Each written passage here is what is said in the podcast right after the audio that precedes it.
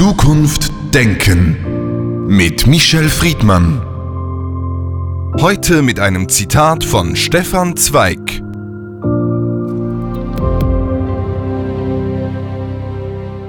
Immer wieder genügt es, wenn ein einziger Mensch den Mut zur Wahrheit hat, um die Wahrhaftigkeit innerhalb des ganzen Weltalls zu vermehren. Michel Friedmann, als Kind in der Schule, welche Mutprobe haben Sie bestanden?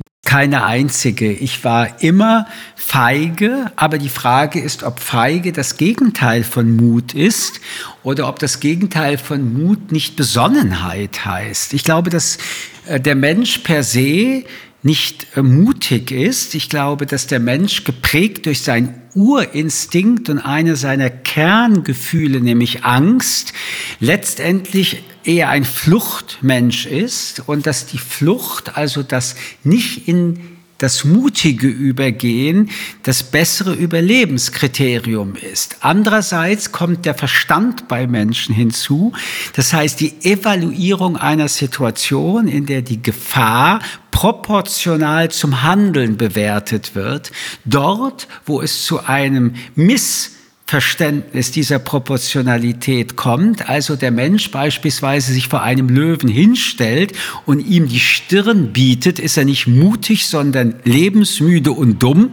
Und dort, wo er sich vor einer Gefahr befindet, die, um weiterleben zu können, mit einem geringen Risiko übersetzt zu diesem Überleben führt, wäre nicht in diese Gefahr hineinkommen, genauso töricht. Mut ist eher eine Bezeichnung für eine Fantasie, die äh, oft heroisch markiert ist, aber in Wirklichkeit der Natur nicht unbedingt entspricht. Das Beispiel mit dem Löwen leuchtet jedem ein. Viele kennen aber auch die Situation, es geschieht etwas Ungerechtes, sind viele Leute da, jemand wird vielleicht gedemütigt, man sollte eigentlich etwas sagen, aufbegehren, man tut es nicht. Ist das der fehlende Mut, die Scham? Was ist es? Aber lieber Herr Kugelmann, das ist doch jetzt keine Frage des Mutes, weil Mut, ich habe es bereits versucht anzudeuten, hat etwas mit einer großen oder gesteigerten Risikosituationen zu tun. Mut ist eine reale Konfrontation mit einer Gefahr, die, um sie zu überwinden, einen hohen Preis, vielleicht sogar den höchsten Preis bedeuten würde. Aber kann mir mal jemand erklären, äh, welch ein hoher Preis oder welch ein Risiko es bedeutet, an ihrem Beispiel, wenn mehrere Menschen zusammenkommen, den Mund aufzumachen. Das ist eher der Ausdruck von Gleichgültigkeit oder von Feigheit oder von ungeübter Intervention. Ich kann diese Diskussionen vor allen Dingen in einer Demokratie ehrlich gesagt nicht mehr hören. Wenn Menschen in einer Demokratie, weil sie ihr Gesicht zeigen, weil sie ihre Meinung sagen und weil sie deswegen mit Widerspruch konfrontiert sind, gleich sagen, ah ja, es bedarf des Mutes mal zu sagen, was man denkt, dann empfehle ich Myanmar, dann empfehle ich Moskau, dann empfehle ich Peking, um zu sehen, was wirklich Mut bedeutet, wenn man seine Meinung aussprechen kann. Wer es aber nicht tut in einem Land, in einem System, in einer Gesellschaft, wo die Intervention letztendlich keinen Preis hat, außer Widerspruch. Das ist Streitkultur. Wer dies unterlässt, wo es notwendig ist, kann sich früher oder später in seinem eigenen Land unter Umständen wiederfinden, als wäre er in Moskau oder Peking. Dann in der Tat braucht es Mut, um seine eigene Meinung in die Öffentlichkeit zu tragen. 1968 hat der Sänger und Liedermacher Wolf Biermann das Lied Ermutigung geschrieben. Du lass dich nicht verhärten in dieser harten Zeit. Die allzu hart sind, brechen, die allzu spitz sind, stechen und brechen ab sogleich und brechen ab sogleich. Dieses Lied, das wir gerade gehört haben, wurde eigentlich zum Symbol einer ganzen Generation von Menschen eingesperrt in einer Diktatur. Ermutigung braucht es also von irgendjemandem, dass die anderen Mut bekommen. Ich glaube, dass wir Menschen immer Ermutigung brauchen und in einer verzweifelten Situation erst recht. aber ich möchte doch immer wieder darauf hinweisen, und ich glaube, auch das steckt in Biermanns Worten, dass der Mut kein Selbstzweck ist und dass wir aufpassen müssen, dass wir nicht auch, weil wir glauben, mutig sein zu müssen, Fehler machen. Mut ist eine Möglichkeit, ist ein Gefühl, ist eine Energie, die eine Selbstkontrolle braucht. Helden gibt es genug auf Friedhöfen. Märtyrer gibt es auch genug auf dieser Welt. Ich glaube, dass zum Mut der Verstand gehört. Also Verstandesmut. Das wäre etwas, womit ich mich sehr gut fühlen könnte. Und vielleicht ist es auch unglaublich mutig, dass wir beide so einen Podcast machen. Vielleicht ist es der Mut, sich vielleicht lächerlich dabei zu machen. Also, was ist das Mutige? Dem einen fällt das eine leicht und er braucht keinen Mut dazu, dem anderen das andere und sie braucht viel Mut dazu. Was wir allerdings alle brauchen, ist der Zuspruch und ist die Ermutigung, über uns hinauszugehen. Sie haben vorhin die Angst erwähnt, die Angst, die sozusagen schützt. Der Mut ist oft für unvernünftig, aber ohne Mut kommt eine Gesellschaft auch nicht weiter. Also nur der Selbstschutz, die Sicherheit, äh, das gute Leben anzupeilen, das kann ja nicht der Sinn und Zweck nur einer Gesellschaft sein, die sich dann nur im Ist und im Jetzt verortet. Wenn man weiterkommen will, braucht man Mut. Man muss Leute haben, die eben aufbegehren, die den Schritt wagen, die durch Taten und Handlungen die Gesellschaft weiterbringen. Die Frage ist, welches Verhalten Sie mit diesem Begriff Mut formulieren. Lassen Sie mich mal vielleicht einfach ein paar eigene Fragen in den Raum werfen. Wie viel Mut braucht es, um feige zu sein? Was ist mutiger, Mut oder Feigheit? Nehmen wir irgendeinen Kriegsschauplatz auf der Welt. Wer ist mutiger? Der Soldat, der auf dem Kriegsfeld seinen Dienst leistet und schießt oder der Soldat, der desertiert? Mut steht immer im Konflikt zur Angst. Ist es nicht klug, Angst vor dem Mut zu haben? Ist es ein Beweis von Klugheit, wenn man keine Angst vor der Feigheit hat, verdrängt der Mutige nur seine Angst. Nelson Mandela, der nun wirklich ein mutiger Mann war und für seine Überzeugung in Südafrika ins Gefängnis kam, sagt, Mut ist nicht, wenn man keine Angst hat, sondern wenn man die Ängste überwindet. Hat er recht?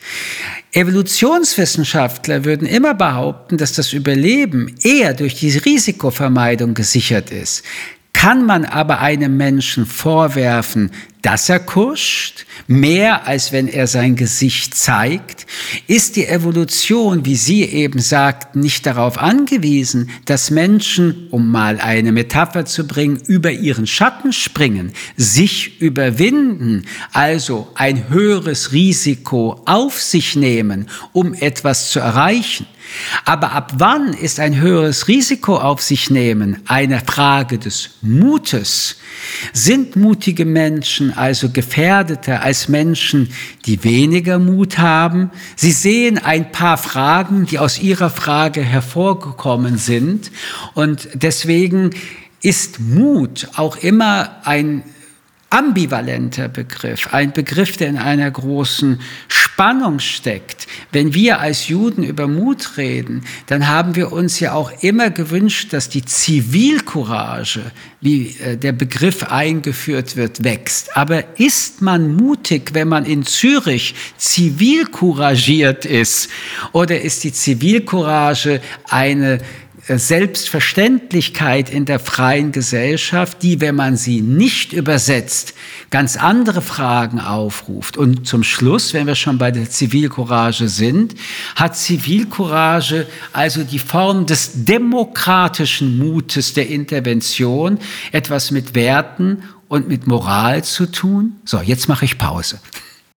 Ähm, der, die Pause ist gerechtfertigt, wenn wir nochmals zum Ausgang zurückgehen. Der Mut ist ja auch sehr stark mit dem Begriff der Aufklärung verbunden, weil das war der Aufbruch in die Moderne und für viele äh, nicht nur verbunden mit Revolution und Kämpfen. Man könnte jetzt den Mut auch so auslegen, dass Entschlusskraft ist die Basis für einen mutigen Entscheid.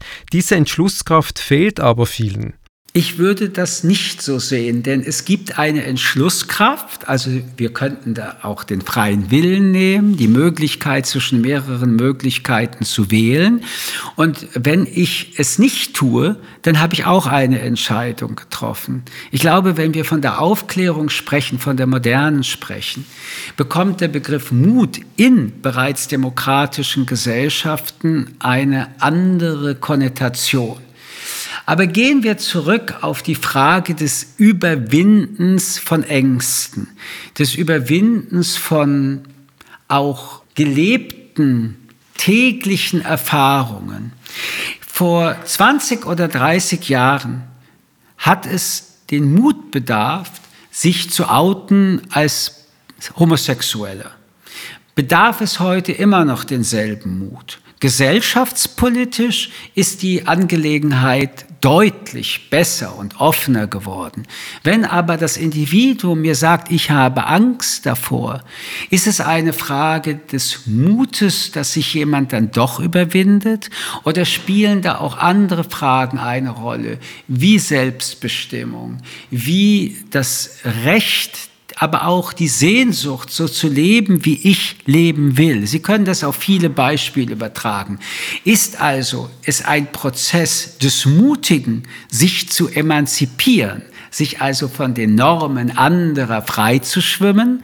Oder ist das letztendlich der Prozess, den wir in der Mikroevolution wie auch in der Makroevolution umsetzen müssen, um zu einem selbstbestimmten Leben und einer Zukunft des Lebens auf diesem Planeten überhaupt zu kommen.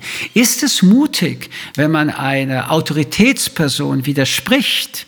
Oder ist es mutig, wenn man sich selbst widerspricht? Natürlich ist dieser Begriff auch in der modernen, auch in freien Gesellschaften immer wieder notwendig. Am Ende ist es eine Abwägung zwischen dem Einsatz von Risikobereitschaft einerseits und der Hoffnung, was, wenn man dank dieses mutigen Schrittes am Ende des Weges dann wiederum für eine Belohnung erhalten kann.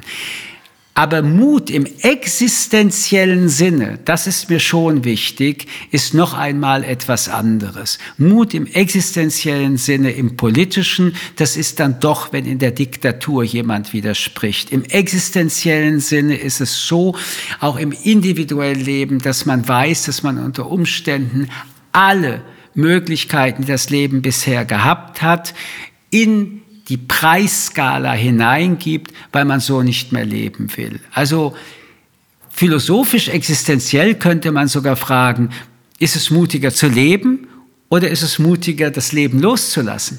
Und was wäre da die Antwort? Weil gerade die Frage, die Sie angesprochen haben, der Emanzipation, also auch das Leben loslassen, kann auch eine Form der Emanzipation sein, braucht ja immer Mut. Ich glaube, dass der Begriff des Mutes, wenn man äh, ihn ein bisschen dehnt, die größte Antriebskraft der Vernunft und des Fortschrittes sein kann. Wenn man aber unvernünftig mutig ist, dann hat das auch etwas extrem Destruktives. Und dieses Spannungsfeld zwischen dem Destruktiven des Mutes und dem Konstruktiven des Mutes ist eine Balance. Jeder kennt es an sich selbst, dass man manchmal eine Fehleinschätzung Opfer wird, aber ohne Mut, ohne diesen äh, Spirit, diese Energie, weiterzukommen, nicht stehen zu bleiben, würden wir, glaube ich, als Menschheit auch nicht da sein, wo wir sind. Michel Friedmann, vielen Dank für das Gespräch. Zukunft Denken mit Michel Friedmann. Ein Podcast des jüdischen Wochenmagazins Tachles.